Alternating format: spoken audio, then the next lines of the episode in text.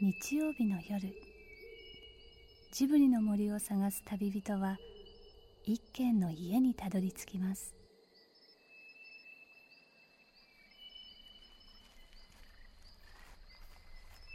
ジブリの森のラジオの川のほとり。そこに立つレンガの家はスタジオジブリ鈴木敏夫さんの隠れ家です。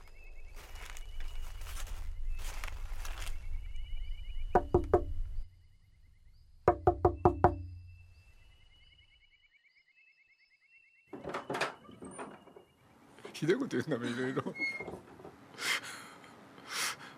もののけの時もねもののけどうだった？って聞いたらねレイアウトがダメになったダメでしたね。よく皆さんこのレイアウト通したなというぐらいダメでしたね。かなり自分で書いてんだけど。いやーダメでしたね。レイアウトはかなりね。そうっすか。あれだけレイアウトが世界一の人だったのにはいレイアウトマンだもんね。ええ、まああの空間の取り方のなさっていうのはちょっとあれは年取ったのかなと思います、空間がなくなっちゃったんだよね。ええ、すごい平面的になってて。そう。フラットになっちゃった。だからすごいのはお話の方で絵の方はどっちかっていうと結構さらっとしてるさらっとしました、うんうんまあ、あれがまたポニョで粘りが出てよかったです。ね、レン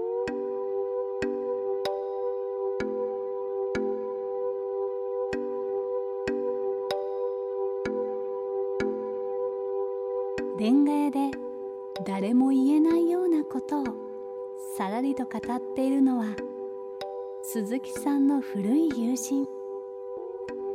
かつてナウシカの巨神兵のシーンを描いたアニメーターでその後あの「エヴァンゲリオン」を生み出した映画監督庵野秀明さんです。いやあのポニョの前にねはい。皆さんあのディズニーチャンネル見まくったんだよね。そしたら動きすぎだって最初言ってたのが、え途中からいや動きすぎだと思ったけどそうじゃないって。動くことに意味はあるって。で突然世界は動いてんだからやっぱり動かすべきだって。でそれをテーマにやり始めた。うん。ポニョはどうでした？なんて今頃聞くのなんだけど。ああ B パートいや C の途中まですごい好きですよ。C の途中っていうと？C の途中。もうお母さんがおばあちゃん話になる前。うん。いや今の尺でも僕は長いと思いますけど。ね今でも？ね今でも長いと思います。お母さんがこの宗介を置いて、車ではい、はい。行っちゃうじゃないですか、うん。で二人きりになるあたりから、まあ、あんまりこう乗れない感じでしたけどそれまではすごい良かったです。ね庵野さんは宮崎さんから何を学び何を受け取りどう乗り越えようとしてきたのか。特にあのお母さんがいいえ？お母さんがいいです。もお母さんが？う、うん、近藤さんすごくうまい。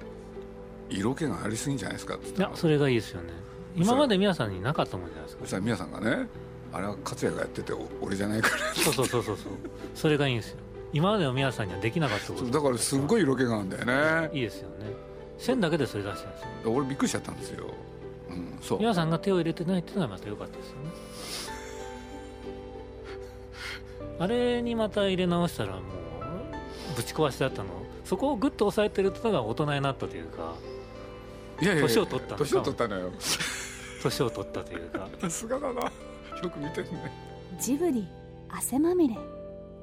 今週も先週に続き鈴木さんと庵野さんのアニメをめぐる新春放談たっぷりとお届けします。僕ねすごい覚えてるのはあのスタジオあれグラビトン？はい。あの森山裕二がいてそこで初めて会ったの覚えてるんですよ、それは民なんですけど細かく言うと。スタジオミン民っていうところですね。あそっか。まあ桜田にあったあの、まあ、フリーのアニメーターがこのより集まってる、まあ、スタジオ界隈ですね。あの時自己紹介されたの覚えてんだよ俺。あ。順番がちょっとぐちゃぐちゃなんですけどね。ただ当時あの森山裕二っていう人と一緒に押井守の原作で、はい。漫画をやってたんですよ「とどのつまり」っていう。でそこのスタジオへ行くと行って、まあ、一月に一回漫画の原稿を撮るっていうんで。で押井守の原作を書いて彼が絵を描いてたんですけれどそこであの登場して。これであの「住所不定なんです」って言って。ねだいえからここにここに住んでまし居候してるっつって、あれいくつぐらい？た24ぐらい。えそんなになってんの？24もう25じゃないですか。あもうなってんの？ねねあそうなんだ。あれってだけど4つぐらいにでも24ぐらいだと思いますよナウシカの後ですからね。あれナウシカの直後？ナウシカの時も家なかったですから。そうだよね。ええ、大阪のアパートは引き払って、とにかくこうカバンだけ持って、東京来て、うん、宮さんのとこ行ってで家はないのかじゃありません、まあ、その時あの高校の時の友達のところに荷物だけ置かせてもらってあとはトップクラフトで寝てました寝泊まりは。あそこで寝てたんだ、ええ。あの応接で？いえいえ応接なんか寝ないです。机の下です。机の下かあの隙間？壁と動画机の隙間が6 0センチぐらいあったんでそこで寝てましたね。とにかくナウシカが始まった時にあのやらせろっつって当時トップクラフトっていうところでナウシカ作ったんですけれど現れて俺でなんか原画持ってきたんだよね、ああの実制作やってたやつうんですね、俺で宮さんが気に入ってでその絵を見て多分ここがいいだろうっていうんで巨神兵を。いきなりですよね。めちゃくちゃですよね。ズブの素人ですよで粘りのある画面描いてくれるだろうって。いやでも描いてくれたじゃない。ーまあできてよかったですけどよくまあ任せましたよね。でも宮さんの独特の勘だよね。あんまり給料払えなかったよね多分。いえいえあれはもらいましたよ。あ本当？まあびっくりしました。あ本当に？それまで安かったです。あマクロスのテレビは大学の時のアルバイトでやったんですけど。ーうんあのワンカット1800円ですよ。1800円、ええ。まあテレビ C ですからそんなもんですよ。1800円です。でもあの巨神兵はすごかったよね。俺で粘っこいでしょ？あだってあんだけやるのにあれ秒数どのくらいあったの？長いのが十何秒。普通8秒6秒か8秒でまあ伸びてやっぱ10秒ぐらいになってたと思いますけど。それを？どのくらいの期間やったかでしょ一番長いのは2週間ぐらいですね。あーまあでも当時だとそのそれでもすごいよね。うーんまあ巨神兵に関しては一個悔しいのは中を7枚にするべきだったと思います皆さんはあの時この長語でいいんだって。長語早いんじゃないですか。でも中7にすると枚数が増える上にこう尺も伸びるからもう間に合わない中語でいい。で影も2色つけなくていい、はい。1色でいい。はい。というやつですね。あの時は影は2色。まあそれでも2色は許してくれたんですけど2色3色つけたら殺すというふうにメモがありました、ね。やっぱり影をつけたくない人なんですよ。ええでも大きさはやっぱ影で出せるものがあるじゃないですか、でもあれは記号だから。ええいや記号だからこそですよね、でもいろいろ教えてもらったのは本当に板野一郎と宮崎駿この2人ですね。じゃあアニメの技術だけじゃなく作り方みたいなものも横で見てて、まあ僕の師匠はこの2人ですね、でも実際いろいろ教えてくれましたからね手取り足取り、いやジブリ西ジブリって作ったでしょ、はい。だから今トヨタの中で若い人22人やってるわけですよそういうとこ行ってちょっと特別講義を、どうでしょうね。みんな喜ぶよね。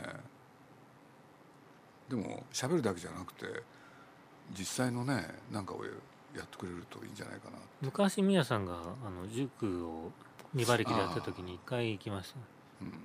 でも宮さんってなんかこう自分が好きかこいつはいいけるっていう人じゃないと教えないじゃないですか。そうやっぱりエコひいきだエコひいきとあと基本的には自分の下駄が欲しいので自分の役に立ちそうなやつしかこう労力を使わないですよね。まあ僕がナウシカの時にいろいろ教えてもらったのはそれだな巨神兵をこいつにやらせとけば自分はそれを直す手間の分他のことやれる。まあね。それだと思います。でもあれだってやってくれるだけですごいホッとするんだもんうーんでしょうね。だったと思います今考えれば。でもラストシーンはどうナウシカ良かったんですかねあれで。映画はあれでよかったと思いますけど。皆さんの最初の班はとにかくオウムが突進してきてそこへ降り立つナウシカねでいきなりエンドマーク。ねこれでオウムの突進は止まると。これ困ったんですよ。ねいや引かれないと困るでしょだからもう延々ね僕ねそれこそ最後のコンテができた時高橋さんと2人であの阿佐ヶ谷の喫茶店で8時間ぐらいいろいろ話したんですよ。これで行くのか行かないのかうねうんでとにかく現状は今あるわ。んほんで2つ目がナウシカは死んでえー伝説の人になるで3つ目がね死んだ後蘇るっていう。ほいで最後さ高橋さんがね「鈴木さんどれが好きですか?」って好き嫌いになった。え好き嫌いに。それやっぱり蘇ったらいいんじゃないですかね。つって「じゃあ」っつってね。2人でね高橋さんのとこへあ宮さんのとこへ言いに行くんですよね。いやー判断が早くて。2人で決めたんでしょ？じゃあそうします。って。考えないね。ねあーあの時見せてもらったあの巨神兵とこのオウムがはい。戦うのは見たかったですけどね。あれかっこよかったですよね。まあ巨神兵は大変ですよね。僕も全然それは書けなかったと思いますあのコンテのままだったら。でも。見たかったですけどね。でもあの巨神兵はすごかったよね。まあ宮さんだったからできたんですねナウシカの途中であの最初はすごい人とかものすごい最初に面接でお会いした時にはものすごい緊張したんですけどだんだんこのそれが解けてただの親父になっていったんで普段アニメ作ると宮さんってなんかこうフィルターかけちゃうじゃないですか、バランス取るねええ、いい人っぽく。そうそうそうそうそう。本当はそうじゃないのに。そうそうそうそう。悪いやつだもんね、ええ、ナウシカの打ち上げの時に言ってたんですよ宮さんが。もう人間滅びてもいいじゃんっていうのがそうそうそう。ナウシカの打ち上げの時に最後の方の相当宮さんも飲んでた時に、スタッフのアニメーターの若い女の子が一人食ってかかってて人間は人間が滅びてしまうじゃないですか、うん。そんなのを作っていいんですかみたいなのを言ってた時に宮さんが「人間なんてね滅びたっていいんだよ」とにかくこの惑星に生き物が残ってれば人間としのという種なんていなくなっても全然いいんだっていうのをこう怒鳴ってるのを僕は横で聞いててこの人すごいとその時思ったんですよだからクリエイターとして皆さんが好きになった瞬間ですよ。だから人そのものに執着してないというのが根っこにあってあれすごくいいですよね。もしかしたら私たちそのものが汚れかもしれない、えいやもうそのセリフ読んだ時にねあこの人人間よりあっちの方が好きなんだ。ええ。えまあ、ナウシカの七巻は宮さんの最高傑作だと思いますね。このまあ巨神兵の下りは別にしてですね、はい宮さんの持ってるテーマ性っていうのはあれにすごくこ集約されてる？う集約されてる。もう現役のまま出してるのがいいですよね。本当に本当はすごくこうあれな人なんですけどそう。あ負の部分っていうのか、ええ。それがストレートに7巻には出ててよかったですナウシカの漫画にもいろいろ出てますけど7巻それがこうギュッと凝縮してていいですよ。ナウシカの2やらせろって言ったのはあれいつなの？あれはラピュタの頃だと思吉祥寺で行った覚えがあります最初にね。あれだけど俺皆さんに真剣に「あんの子やるんならいいんじゃないですか」っつって。俺はこう説得したんですよ皆さんを。3部作にしたらどうだって。そうするとね多分2本目はこれはね皆さんが書いてるようにある種殺戮の映画だと。で第2部はそういうことで言うとまあさあこの後どうなるんだろうってそういう映画を作ればいいわけだから。安野がやったら絶対面白くなると。でその締めくくりをね宮さんが第3部でやればいいじゃないかって。いい説得でしょ？そしたら怒っちゃって。え「やめてください」え 僕がやりたいのは7巻ですけどね。で最後じゃない？え未完だもんねでも一応。えあれでも。もいやもうあれで十分だと思う。本人は未完なんだよね。まああなたも語りたいでしょうけど。いや各ねなんていうの？宮崎駿に関して語らせたら一言も二言も一加減も二加減もあるっていう。いやそんなことないです。だってずっと一生懸命見てるじゃない？一応師匠ですかナウシカでなんどのぐらいの期間いたの？2か月半ぐらいですかそしたらさっきのその森山裕二のところにいたってことなのね。これでまたしばらく経ったら蛍の墓の時にえ現れたんだよね。えそうですね。就職活動ですね。仕事がなかった。んで宮さんのとこ行ったらなんか仕事ないですかと。あトトロのオープニングやるか高田さんの方でなんか戦艦書くのがいないって。じゃあそっちをやるかどっちだ。宮さんの前にやったんで僕は高田さんと仕事をしておきたいです。そうだよね、え覚えてるの。であの戦艦にあの花火イルミネーション、ええイルミネーションと花火のです、まあ、実際には従順ですけどね戦艦じゃないです。でやってもらったらで何かの時に話したらよく覚えてるんだけどまあ二人のこともよく分かったんだよって。ああとりあえず一度仕事すれば 大体わかります。で終わったらいなくなっちゃったのよ。ひたすらそれをこう超えるために。超えよう超えよう。超えた時にどう人はどうするんですかね。なんか達成しちゃうじゃないですかそこであでも次の敵が来ます。次の仮想敵が出るだけです。富野さんなんかそう言ってたね。富野さんそれでずっとやってる人ですはっきりしてる、ええ、必ず敵作ってやってます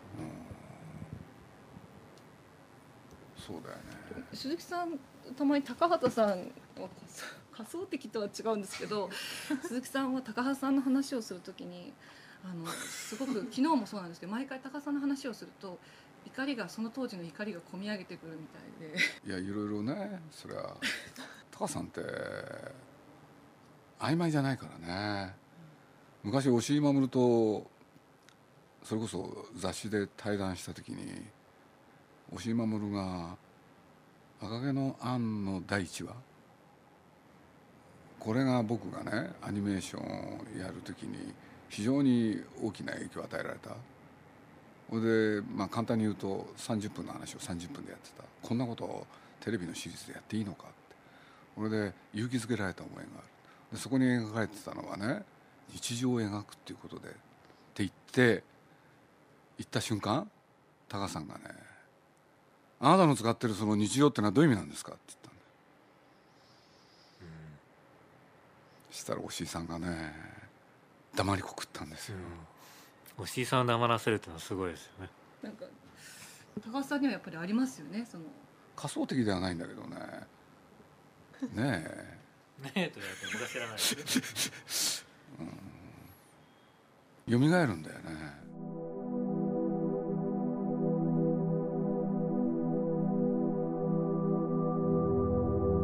尊敬するだけでは自分がなくなり反発するだけでは何も受け取れない。宮崎さんのもとで働き宮崎さんの DNA を受け取りながら飲み込まれずに新しい自分のスタイルを生み出してゆく。多分それはとても難しいことです。でも安野さんが静かに格闘しているのはそんな2つの遺伝子がぶつかるフィールドなのかもしれません。風の谷のナウシカとオウムのような。宮さんにとっての仮想的は？分かりやすいよね。高田勲だよね、うん。やっぱり、ずーっとそうですよね。そう。あといまだにいまだに毎日喋ってて誇張すれば半分は高さの話だもん。ええいやそうだと思いますよ。ずっと。高さんがいるから作ってる。高さんが作ろうとするから作る。え俺でおまけに高橋さんに作ってもらいたい。それは変わってないもんね。えでこの後に及んでね絵コンテ描きながらねこういう絵コンテ描いたらパクさんに叱られる。っつって。なんちゅう純粋な人だろうっていうそこは。え何度も挑戦してますよね高田さん超えようと。そのために思い知ってるような気がしますよやっぱり皆さんはね高橋さんっていうなんていうの大きな存在に包まれてる？と自分で思ってんだよね。面白いんだよ。高畑さんにとっては宮崎さん。やっぱりありますよね。あの全くね宮さんは宮さんの道行け。だから俺は勝手に行くじゃないんですよね。やっぱり今宮さんという人ね人一緒に作ってきたわけでしょ？で作ってきた人がこうやってまあ世間から認められて俺で今作ってるものに対してやっぱり誰よりも関心が深い、うん、俺で誰よりもその内容をね見返して内容を把握してそれを自分の中で整理しようとする？そうすると気許すわけにいかないよね。でそれが自分にある緊張をもたらしてるのは確か。まあそれは高橋さんすごいですよね。だからそういう人が誰かがいるから俺もやるみたいなことは大きいですよね。だからあの押井守がそうだったね。あの宮さんがいなかったらもし宮さんがいないんならね宮さんみたいな絵が作りたかったって、ね、同時代に宮さんがいるから自分はこういう変な絵が作るんだと。自分で言ってましたけど変な絵がって。いいですね。スカイクローラー見たあ見ました見ました。どうだった？僕はまあ面白いかなとそうなんだかな？かなと思います。どういう意味それかなって。とりあえず寝ないで最後まで見ただ仮想的って何なんだろ目標ですかう？何なんですか？まあ目標みたいなもんですからね。目標。まあ設定の一つですね。目標設定の。到達点じゃないんですよそれが。ゴールではないですね。ゴールではないんだ皆さんも仮想的になったことあんの？うーん。まああります。あそうなんだ、え人としては比べようがないんでやっぱ作ってる作品になると思うんですけど超える超えないっていうのは。まあそういうのは何をもって超えるかとかそういうのはありますけど、まあ、なんだろう。意識ゼロじゃないですね。皆さんを仮想的にしたのは作品でいうと何やってた時なの？仮想的にした時はもののけですね。はちょうどこの指定対決とか世間で言われてたエヴァの映画をや前の映画をやってた時にもののけやってあたで。なんるほど。あの時ほとんど同時だったんで。うん。勝ちたいと。いや興行ではもう勝ってる気はなかったです、うん。中身では勝ちたいと思いますね。どうだったの？そんな簡単には言わないだろうけれど。ええまあ言わんとこと。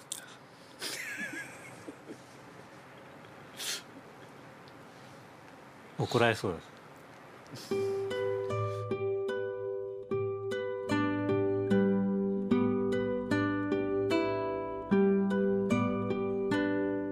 鈴木敏夫のジブリ汗まみれ。今夜の出演はスタジオジブリ鈴木敏夫。そして庵野秀明さんでした。風の谷に今年はどんな新しい生命が生まれるのか。楽しみです。誰かが頑張ってるから僕も頑張る。それは誰なの？いやそれはもう過去の自分だったりするわけです。今の「エヴァンゲリオン」もそうですけどね。前の「エヴァンゲリオン」よりもなんかいいものをいいものっていうか、まあ、今の自分が入ってる分あ12年分をなんかこう足して別のものにしようと。まあ誰かって、まあ、最終的にはこうスタッフになっちゃうんですけどね。すぐに。スタッフが頑張ってるから自分も頑張らないとになります。よね後進の育成ってどう思ってるんですか？うーん。考えなきゃなと思いますけどね、そういうのも今度のね米林ってのは面白い。今のこのアリエッティやってる。はい。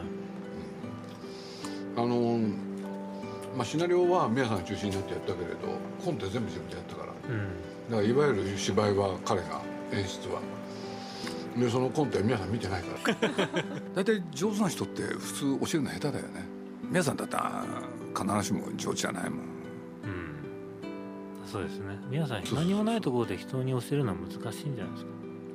実際の作品作りながらだったらねいろいろできるけそっれどちの方がいいと思います「エヴァンゲリオン」うん。テレビが終わってもう僕はボロボロで一回ガッと落ちてそこからでも跳ね上げてくれたのも宮さんのおかげですから。あある意味では励ましもくれるわけだね。うーんでしょうね。だったと思います今考えれば。だから本当に引きこもって、まあ、本当にあの時あの、まあ、このまま生きててもしょうがないなみたいなことも考えてた時にあの電話一本くれてとにかく休めと。半年ぐらい休んでもあの大丈夫だから自分はそうだとそれは宮さん3年ぐらい休んでたなとかですね。あれでちょっと立ち直りました。やっぱアニメが好きだったですね。なのでやっぱりアニメを作りたいなっていう風に戻ったんじゃないかと思います。皆さんのとこぜひ来てください。皆さん元気になるから。だってアンナのこと好きだったもんね皆さん。今もよく本当によく話すよ、ええ。そうです。どうしてるって話を。また遊び行きます。まあ大変そうです